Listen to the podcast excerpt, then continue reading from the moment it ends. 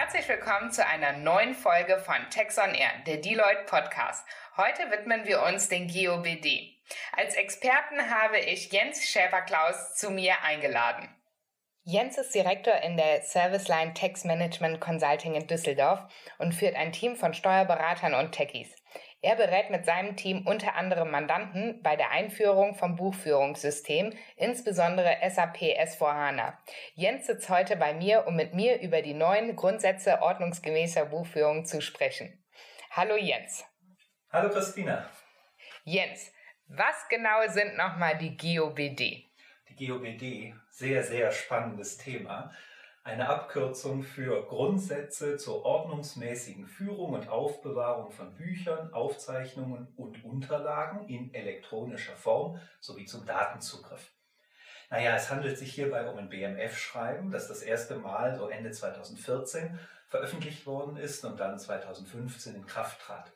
Das ist jetzt fünf Jahre her und dann hat sich das BMF zwischenzeitlich gedacht, wir brauchen mal was Neues. Ähm, es gab einige Kritik an den GOPD zwischenzeitlich und das hat dazu geführt, dass jetzt eine Neufassung veröffentlicht worden ist.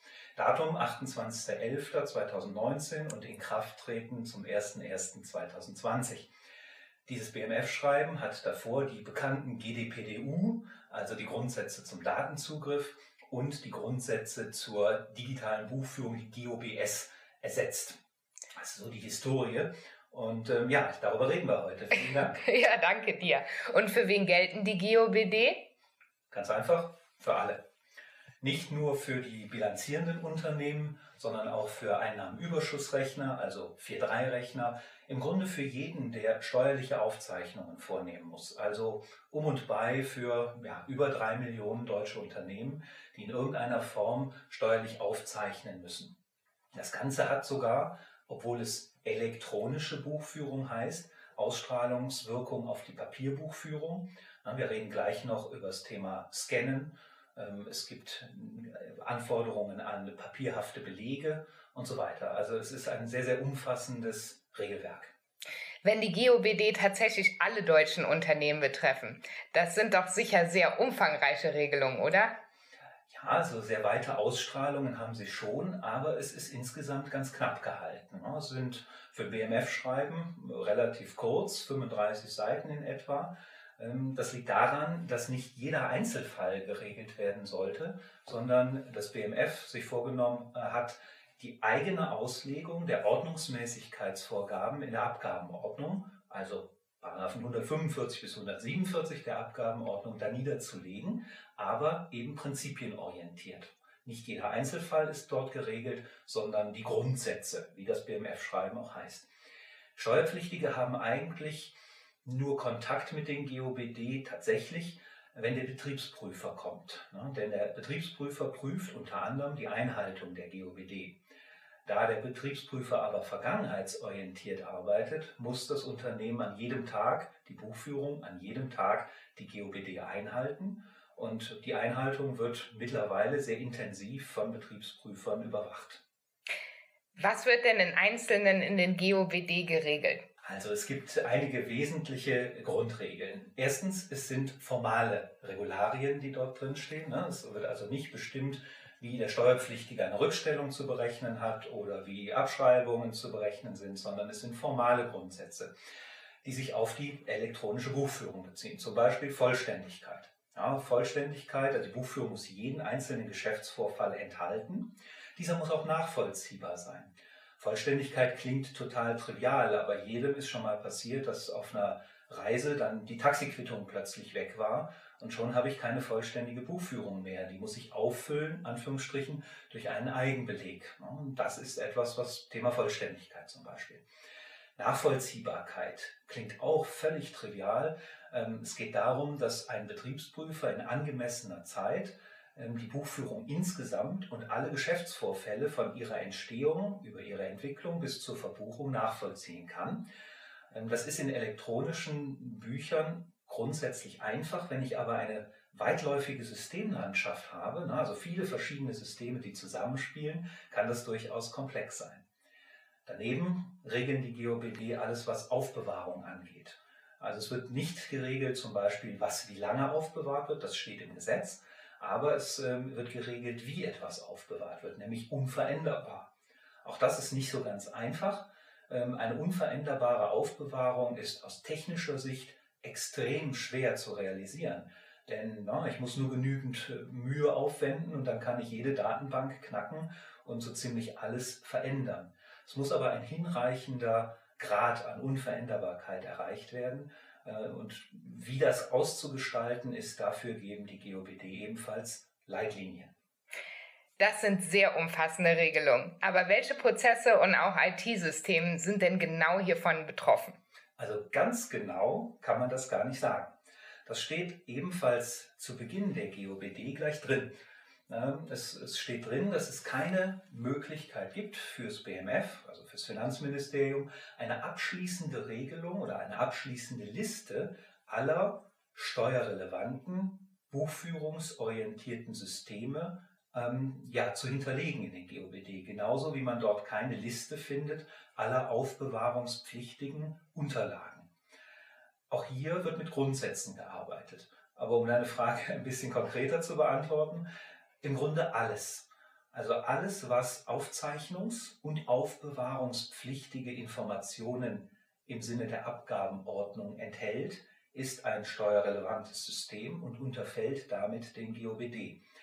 Das ist auch wieder ganz einfach. Wenn man kurz drüber nachdenkt, kann es aber auch schwierig sein. Was ist zum Beispiel enthalten? Das geht hin bis zu Taxametern, das geht bis zu Wagen, die entsprechend steuerrelevante Daten produzieren. Ähm, das kann bis zur Raumtemperaturmessung oder zur Zeiterfassung bei Personalthemen gehen. Ne? Denn die Zeiterfassung sagt Dinge aus wie, naja, der Mitarbeiter hat am Samstag oder Sonntag gearbeitet und kann dementsprechend einen steuerfreien Sonntagszuschlag generieren, der dann entsprechend eben nicht lohnversteuert wird. Will heißen, es geht um alle Systeme, die in irgendeiner Form steuerrelevant sind. Reisekostensysteme. Der gesamte Scan-Prozess ist enthalten. Kassensysteme, auch ein sehr spannendes Thema, aber da unterhalten wir uns nochmal separat drüber. Archivsysteme, E-Mail, E-Mail, sehr, sehr ähm, ja, spannendes Thema im Grunde, weil E-Mail ein steuerrelevantes System sein kann, sobald dort Handels- und Geschäftsbriefe entstehen und übermittelt werden, denn Handels- und Geschäftsbriefe sind ebenfalls aufbewahrungspflichtig. Also ein sehr, sehr breiter Anwendungsbereich. Im Einzelfall führt es zu massiven Diskussionen, was denn eigentlich drunter fällt und was nicht. Du hattest ja eingangs von der Neufassung gesprochen. Was genau ist denn neu? Naja, also Diskussionen über die Neufassung gibt es schon seit Ende 2018. Da gab es den ersten Entwurf. Dann hat man lange ähm, auch mit den Verbänden darüber diskutiert, was denn nun tatsächlich neu sein muss. Am Ende äh, muss man gestehen, so viel ist gar nicht neu gemacht worden in den GOBD. Ich gebe mal einen ganz kurzen Überblick. Redaktionelle Anpassungen lassen wir mal beiseite. Ähm, das Thema Einzelaufzeichnungspflicht, da gab es eine Gesetzesänderung, die ist in den GOBD nachgezogen worden. Einschließlich der Zumutbarkeitsthemen, wann eine Einzelaufzeichnung ja gegebenenfalls nicht mehr zumutbar ist, zum Beispiel bei offenen Ladenkassen. Dann äh, gibt es Themen im Bereich Cloud Computing, ja, dass also klargestellt wird, dass auch Buchführungssysteme, die nicht beim Steuerpflichtigen im Keller laufen oder im Rechenzentrum laufen, sondern in der Cloud auch von den GOBD betroffen sind. Dann gibt es eine Klarstellung hinsichtlich Erfassung und Buchung. Das muss man sich vor Augen führen, ist gar nicht, gar nicht ganz einfach. Die Erfassung eines Geschäftsvorfalls ist im Prinzip oder stellt im Prinzip sicher, dass ein Geschäftsvorfall unverlierbar aufgezeichnet wird.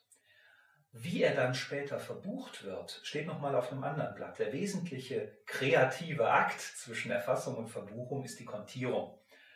Dafür gibt es, oder in diesem Bereich gibt es eine Klarstellung in den GOBD. Ein wesentlicher Punkt, der auf den ersten Blick auch recht trivial erscheint, ist eine Neuerung, die den Bereich der Nachvollziehbarkeit betrifft. Jetzt steht in den GOBD explizit drin, dass man als Steuerpflichtiger eine Nachvollziehbarkeit von Korrektur- und Stornobuchungen sicherstellen muss.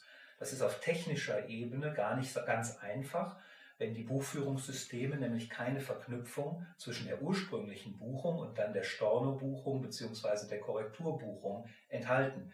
Dann kann ein Betriebsprüfer, wenn er sich die Daten anschaut, unter Umständen nicht nachvollziehen, welcher Geschäftsvorfall storniert oder zurückgedreht worden ist. Ein wesentlicher Punkt ist das Thema Scannen, beziehungsweise wie es jetzt in den GOBD heißt, bildliche Erfassung. Früher stand Scannen, jetzt heißt es bildliche Erfassung. Äh, was ist der Unterschied? Nun, bildliche Erfassung umfasst auch das Fotografieren von Belegen, beispielsweise mit dem Handy. Ein ganz typischer Vorgang, immer mehr Reisekostensysteme werden digitalisiert. Das heißt, wenn ich nach Honduras fahre und dort meine Taxiquittung bekomme, dann kann ich die gleich vor Ort digitalisieren, bildlich erfassen, zum Beispiel mit einem Handy. Und ich muss halt nicht, äh, wie das vorher zumindest formal der Fall war, die Belegquittung mit nach Hause bringen, dort einscannen und dann kann ich sie entsprechend erfassen. Das geht jetzt auch im Ausland. Interessanterweise ist dafür auch keine ja, Buchführungsverlagerung notwendig. Ne? Also ich kann sowas auch ähm, dort machen, wo immer ich einen Beleg bekomme. Ein wichtiger Punkt ist ähm, fast wortgleich wie im Gesetz, im 147, wo es um den Datenzugriff geht. Da gibt es eine Neuerung äh, in der Abgabenordnung, die in den GOBD ja fast wortgleich übernommen worden ist. Da geht es um eine Erleichterung bei Archivierung von Buchführungssystemen dass man nämlich nach einer gewissen Zeit nicht mehr den direkten Datenzugriff auf Buchführungsdaten sicherstellen muss, sondern nur noch den Datenzugriff durch Datenträgerüberlassung, den berühmten Z3-Zugriff. Ist es richtig, dass in der Praxis die Verfahrensdokumentation häufig Probleme bereitet? Falls ja, warum? Verfahrensdokumentation, gut, dass du mich daran erinnerst. Verfahrensdokumentation ist auch ein wesentliche, eine wesentliche Anforderung der GOBD, die sich auf das Prinzip der Nachvollziehbarkeit bezieht. Wofür brauche ich eine Verfahrensdokumentation? Naja, also ein Datensatz aus einem Buchführungssystem ist in der Regel nicht selbsterklärend. Ich muss also einem Betriebsprüfer erklären können, beziehungsweise in einer Dokumentation niedergelegt haben, wie denn eigentlich meine Buchführung funktioniert. Wer was an welcher Stelle einscannt zum Beispiel. Wer was an welcher Stelle verbucht. Ähm, das, Verfahren, das Thema Verfahrensdokumentation ist extrem relevant in der Praxis, weil Betriebsprüfer oft sehr pauschal die Verfahrensdokumentation für alles anfordern. Praxistipp, hier muss man ganz klar mit, mit dem Betriebsprüfer sprechen, wie seine Erwartungshaltung ist, denn die Verfahrensdokumentation über die ganze Buchführung wird sehr, sehr umfangreich sein. Die ähm, Guidelines in den GOBD sind hingegen relativ vage. Auch da nur Prinzipien. Was ist zum Beispiel eine Betriebsdokumentation? Ähm, das wird nicht so wirklich im Detail erklärt. Man vermisst ebenfalls eine Mustergliederung für die Verfahrensdokumentation in den GOBD. Ähm, das heißt, mit dem Thema muss man sich intensiv auseinandersetzen und es gibt auch häufig einen Streitpunkt in der Betriebsprüfung.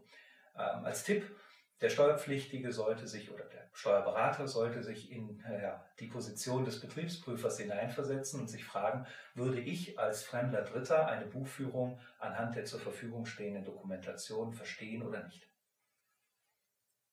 Wenn die Neufassung der GOBD keine massiven Änderungen mit sich gebracht hat, warum sollten sich Unternehmen dennoch jetzt mit dem Thema befassen? Im Prinzip gibt es drei Gründe. Zum einen die, sind die Detailänderungen, über die wir gerade gesprochen haben, doch in Teilen signifikant. Insbesondere wenn es um dieses Thema Nachvollziehbarkeit oder das Thema Digitalisierung geht, muss man sich schon damit befassen. Auch weil es an der einen oder anderen Stelle durchaus Erleichterungen gibt, äh, mit denen man sich beschäftigen muss, um sie in Anspruch nehmen zu können. Der zweite Grund ist, dass ja, Betriebsprüfer schlicht in der Praxis immer mehr Wert auf diese formalen Kriterien, die in den GOBD niedergelegt sind, legen. Es sind sehr viele gute Schulungen unterwegs im Bereich der Betriebsprüfung, sodass Betriebsprüfer genau wissen, welche Fragen sie stellen müssen, um GOBD-Themen aufzudecken. Das ist das Zweite. Und das Dritte ist, dass sich viele Unternehmen bis jetzt einfach noch gar nicht mit dem Thema beschäftigt haben. Viele Unternehmen warten so lange zu, bis der Betriebsprüfer tatsächlich nach einzelnen GOBD-Kriterien fragt. Und wie am Anfang gesagt, gelten die erstmals ab 2015. Einige Jahre sind noch nicht unter Prüfung, 2015, 16, 17. Und ähm, dennoch sollte man sich spätestens jetzt darauf vorbereiten.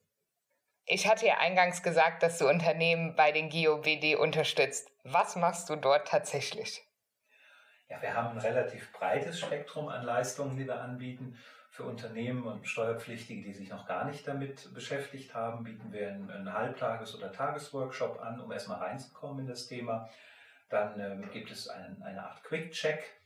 Ähm, wenn sich ein Unternehmen mit vielen steuerrelevanten Systemen da etwas intensiver mit befassen will, machen wir eine äh, Gap-Analyse, gehen also die einzelnen GOBD-Kriterien mit unserem Mandanten zusammen durch und äh, zeigen Verbesserungs- oder Optimierungspotenzial auf. Wie gesagt, das Thema Verfahrensdokumentation ist ein großes. Ähm, da helfen wir entweder durch ein Review einer bestehenden Verfahrensdokumentation oder wenn es noch keine gibt, helfen wir eine zu erstellen oder ja, schreiben sie quasi mit und für unsere Kunden. Und dann gibt es natürlich den ganzen Bereich des Datenzugriffs. Den haben wir jetzt ein bisschen vernachlässigt. Aber der Betriebsprüfer hat ja das Recht, auf sämtliche steuerrelevante Daten im Unternehmen Zugriff zu nehmen das betrifft eben nicht nur das Hauptbuchführungssystem, sondern auch, naja, ein E-Mail-Archiv zum Beispiel oder ein äh, digitales Archiv, wo Eingangsrechnungen hinterlegt sind. Und in vielen Fällen ist dieser Datenzugriff gar nicht so leicht. Wenn man sich nicht darauf vorbereitet hat, auch hier unterstützen wir. Vielen Dank, Jens, für die spannenden Einblicke in die GOBD. Dann freue ich mich auf unseren nächsten Podcast über Kassensysteme. Sehr gerne. Danke, Christina. Ich freue mich auch schon.